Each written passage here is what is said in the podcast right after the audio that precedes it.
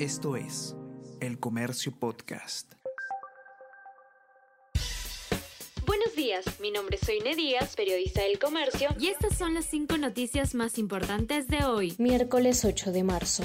Castillo ordenó formar un grupo paralelo para espiar opositores. Según documento judicial, el expresidente encabezaría una red criminal que buscó interceptar las comunicaciones de los opositores a su gobierno y atentar contra funcionarios. El sindicado coordinador de esa organización, Jorge Hernández, alias el español, fue detenido ayer. El caso también involucra al congresista fujimorista Luis Cordero.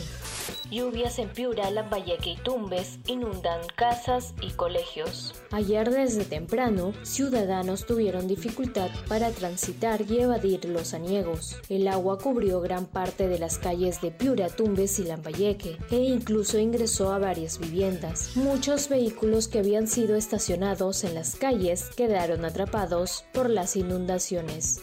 Mañana se define pedido de prisión preventiva de 36 meses para Castillo. El Ministerio Público presentó más de 300 elementos de convicción para sustentar presunta responsabilidad del expresidente e indicó que podría ser condenado a 32 años de cárcel. Además aseveró que Castillo ha mostrado conducta dilatoria y ha intentado eludir su responsabilidad. El juez supremo citó a las partes para este jueves a las 3 de la tarde a fin de escuchar la lectura de su resolución sobre el pedido de prisión preventiva contra Castillo, Silva y Alvarado. Anoche asumió la presidencia de la CONFIEP Alonso Bustamante Cani. La CONFIEP presentó a Alfonso Bustamante Cani como nuevo presidente del gremio para el periodo 2023-2025. En sus primeras declaraciones, Bustamante señaló que la economía social del mercado es el principal medio para enfrentar a la pobreza.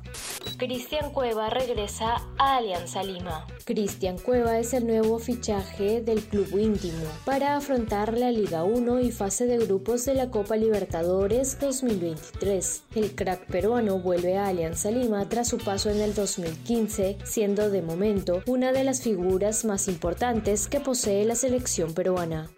Esto es El Comercio Podcast.